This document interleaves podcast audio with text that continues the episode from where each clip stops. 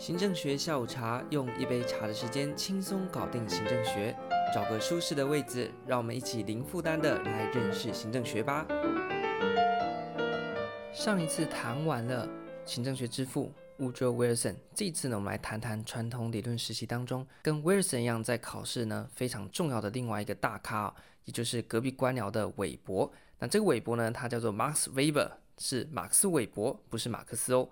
好，那么在传统理论时期，我们说一八八七到一九三零年，第二位大咖我们叫做韦伯。看到这个伯呢，诶，就想到这是阿贝哦，不是那个 bro。那所以何以见得他是阿贝的伯，不是 bro 的 bro 呢？因为你看，他就是一个虎须伯啊。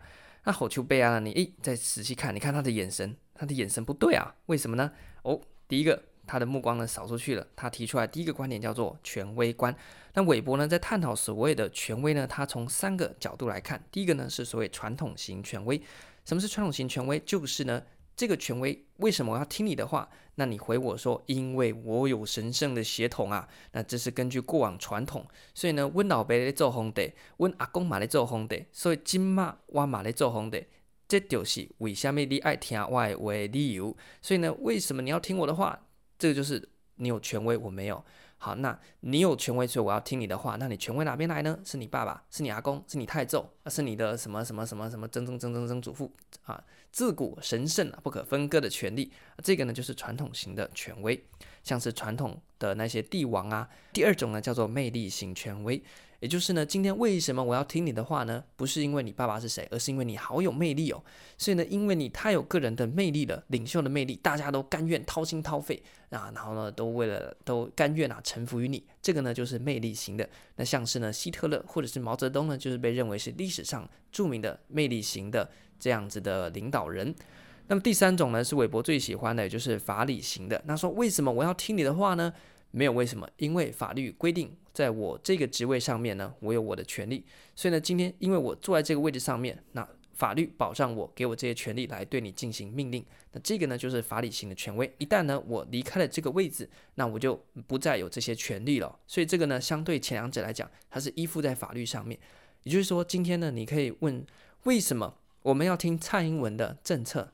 因为他是总统嘛，宪法赋予总统这个职位有他的权利，所以一旦今天蔡英文下台了之后呢，总统换人做了，那蔡英文这个人他就不再有总统所有的那些权利，而是由新任的总统上来。那韦伯呢认为这是比较好的，理由是呢，因为传统型的权威呢它不平等，凭什么你可以当皇帝，我不能当？就是因为你爸爸是皇帝嘛？那你是一个蠢材，你是一个逊咖，你还能当皇帝？只是因为你爸爸当皇帝吗？这不平等嘛？那你说魅力型的好不好？它是一个不稳定啊。例如呢，可能有一些人啊，一窝蜂的去朝圣啊，去朝拜某一个人，可惜呢，他的这个儿子呢就没有那么大的魅力嘛。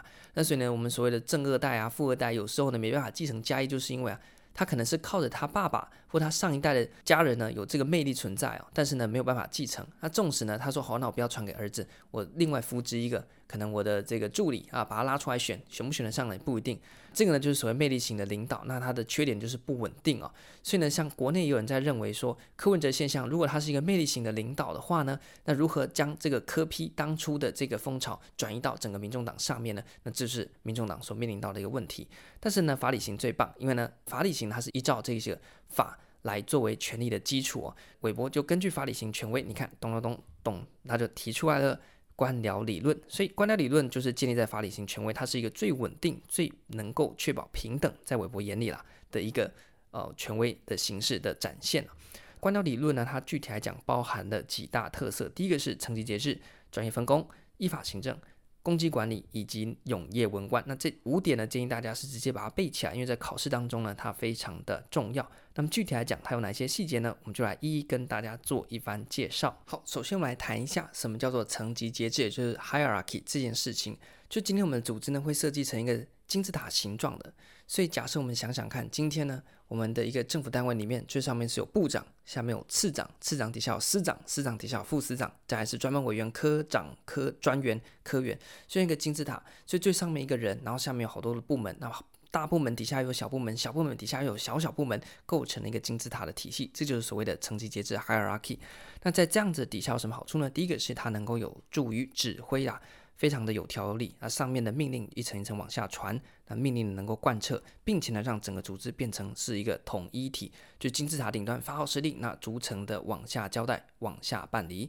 不过呢，它有一个缺点，就是说呢，今天你的组织链太长的话呢，一传二，二传三，一直传传传，传到最后一个人的时候呢，它可能整个讯息啊都已经失真了。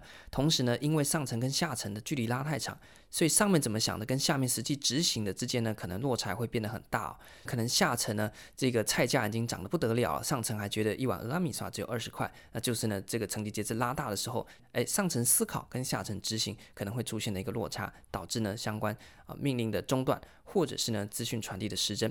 那第二个呢，专业分工，他所谈的呢，就是要能够让每一个事情都有一个专业的人员来去处理。例如说呢，包汉堡这件事情，那就一个人呢负责烤面包，一个人负责煎肉，一个人负责把它组合起来，然后一个人拿去给顾客。这样子每一个环节都有一个人来做的话呢，总比一个人哦又要去顾面包，然后呢又要去炸肉，又要去跟客人算钱，这样子的话呢，专业分工会能够提高效率。不过缺点呢就会导致本位主义，也就是呢做汉堡的人就负责做那个肉片，然后呢跟顾客呢收钱的就做那件事情。那有时候呢我们要把整个事情做好了，必须要互相 cover，互相支援。但是呢，今天炸肉片的负责炸肉片，虽然他肉片都炸好了，他觉得他没事干了。但是烤面包的人呢，他面包烤不出来。那煎肉的人就觉得说，那是你烤面包的事情啊，关我屁事啊。所以呢，就没有办法去 handle 去支援。所以板位主义就是各个部门、各个专业，他在他的分工领域呢，去做好了自己的事情。那么各个人自扫门前雪啊。那有时候呢，就没办法，反而没办法让整件事情呢，非常有效率的去做完了。那么依法行政呢，就是在行政学里面非常重要的一点呢，就是从过去的分赃的这样政治的情况，进到行政学以公机为主的呃主流的模式。那么主要呢是要依照法律来行事，所以呢法律是看事情不看人的，就能够把过去啊因为个人的情感啊，或者是你跟长官比较熟等等这因素呢排除在外。不过呢依法行政呢它只是一个手段啊，但是后来呢常常就会变成一个公务上面的借口，产生目标替代的状况。什么是目标替代呢？就是公务员他依法行政是一个手段，他的目的是要增进公共利益。但是今天我们看了很多例子，那你要跟公务员啊、要求什么东西，他就说啊，我们依法办理，我们依法行政。这时候呢，他依法行政已经变成他的目的了，他已经不 care 你有没有增进公共利益了，反正法律怎么规定他就怎么做，多做多错，那不如少做少错，依法行政。这样子情况底下呢，反而没办法达成官僚理论所原本在依法行政这一个原则底下期望达成的目标。那么，公机管理前面已经提过了，唯才是用。所以今天呢，我要不要聘用你这个人才，必须看我要做的这个事情，你有没有这个能力？你有就来做。那不是说呢，啊，你是我的杀鸡工的朋友，所以啊，我跟你很熟，我就把你拉进来做。不是，他是唯才是用，看的公机表现。如果你你做得好，那把你升官；你做不好呢，就不让你升官，或者是呢，不让你加薪。不过呢，在公部门推动绩效管理，它的一个困境啊，就是。它的标准很难定定。你说我们前面讲到公务员的目标是要增进公共利益，究竟公共利益是什么呢？不太好定，所以呢，导致公机管理在官僚理论当中算利益良善，但实际执行上面有它一定的困难。那最后呢，韦伯认为应该要让文官是一个永业性的，那也就是说呢，你你进来之后呢，可以不用担心。政治的因素，你不用担心说，因为你做对事情，那你就可能被长官报复，那就被拔官。所以呢，我透过永业制的保障，能够让你安心的去执行你的公务，让你能够来真的落实公共利益。不过它缺点，就像今天各位所看到了，那有些人进来之后呢，这个永业制是为了保障他可以勇于去。落实公共利益，而不用担心一些政治的力量、长官的力量。但是呢，反过头来也可能会变成说啊，反正呢，我已经考上高考啦，那我就可以当公务员，就可以呼吸到六十五岁，轻轻松松、简简单单，在单位里面不要犯错，我就可以待到退休。那导致呢，会变成组织僵化啦，以及呢，人员没有效率的一个原因哦。所以呢，从官僚理论的各式的缺点啊，后面呢，就会有人对韦伯呢提出挑战。那其中一个非常有名的就是所谓的后官僚理论，海克切提出来的。那各位在后续的行政学当中会看到什么什么就会出现一个后什么什么，例如说呢，在实证主义就会一个后实证主义，在官僚理论呢，这时候就出现那个后官僚理论。那各位看到后这个字的时候呢，诶，比较紧张啊，那你就是把原本的那个东西呢颠倒啊，这就可以了。那这个时候呢，就很多人在翻课本了，想说，诶，你说颠倒是不是这样子看呢？你这样子不对啊。后官僚理论的意思呢，是指说把每一个事情把它颠倒，什么呢？过去我们讲说层级节制严明的。正三角形在后官僚理论，我们把它颠倒过来。过去我们讲说要卡得死死的三角形，我们现在改成一个弹性组织，并且呢重视那个使命，而不是单纯的命令传递哦。所以整个组织呢，能够朝向使命的方向，用同一个方向前进，并且呢是一个比较弹性的方式。那么专业分工倒过来是什么呢？就是呢弹性的分工。所以过去呢。划分严明，我做做我的，你就做你的。那在这个时候呢，我们是依照彼此的信任感，互相 cover，是用一个团队的方式来进行。所以我的肉排煎好了，诶，你隔壁烤箱烤来不及，我可不可以去帮你忙？可以，因为我们是用个 team 的观点来看，我们的目标是要把汉堡烤出来交到客人手上。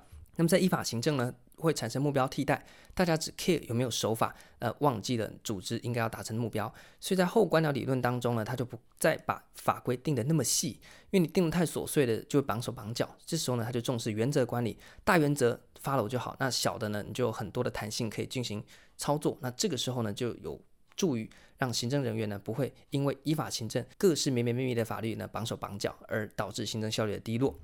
那么在攻击管理的时候，我们讲说它非常的难去定定明确的绩效。那同时呢，如果上层定定的话，下层呢可能也会不服。所以在后官僚理论，我们重视的是绩效参与，让上层下层一起来想想看，我们这个组织的目标是什么？那我们要定出什么样的绩效？那下层呢也可以参与，让他在遵守这个绩效的指标上面呢，也会更有心去配合啦。最后呢，针对永业文官可能导致组织绩效不彰的这样子一个僵化问题呢，在后官僚理论就更加重视官员官僚的生涯发展。所以呢。考进来之后呢，我还提供你各式各样的升迁的机会、培训的机会等等啊。我是用一个生涯的观点来看你，而不是你考进来之后呢就变成一颗螺丝。这个呢就是后官僚理论。好，那其实再回推回来，韦伯呢，他算是在传统理论时期的一个大咖啦。那你看他的眼神没办法对焦，因为他看了两件事情，一个是权威，一个是官僚理论，怎么串起来就是那个关键的法理型权威。官僚理论就是法理型在组织结构上面的一个体现。在谈到组织管理单元的时候，韦伯还是扮演非常重要的角色。不信的话呢，各位可以看看啊，在过去呢也非常非常多的题目考到。那么最新的题目在一一零上转任，他就考到一般民主政府很难被民众啊所满意的原因，那其中官僚理论就是一个非常好的切入观点嘛。那刚刚所提到的那些问题，都可以是目前政府被批评为绩效不彰可能的原因啊。那么在过去一零五年、一零三年，我们可以看到韦伯的官僚理论都是一个出题的热区，那就提供给大家一并的参考。这集呢，我们不只用一杯茶，可能要喝到两三杯茶，大家可能都想去上厕所了，来把韦伯给交代完，因为他真的是传统理论时期的最大咖。更多的资讯可以在 Instagram 或 Podcast 上面。那么这一集呢，就简单的也不简单啦，跟大家分享到这边，希望对大家有帮助。建议大家呢能够搭配你手边的参考书，或者是你有在学校上课或在补习班的，那你都可以搭配的参考。我们只给大家一个架构性的结构，让大家呢大概知道这个单元在干嘛。那细节呢还是要由赖大家呢认真的上课，或者是呢认真的读你手边的参考书啊。大家相辅相成之下，相信能够在行政学的学习上面有一个更好的效果。这集就到这边，感谢大家，拜拜。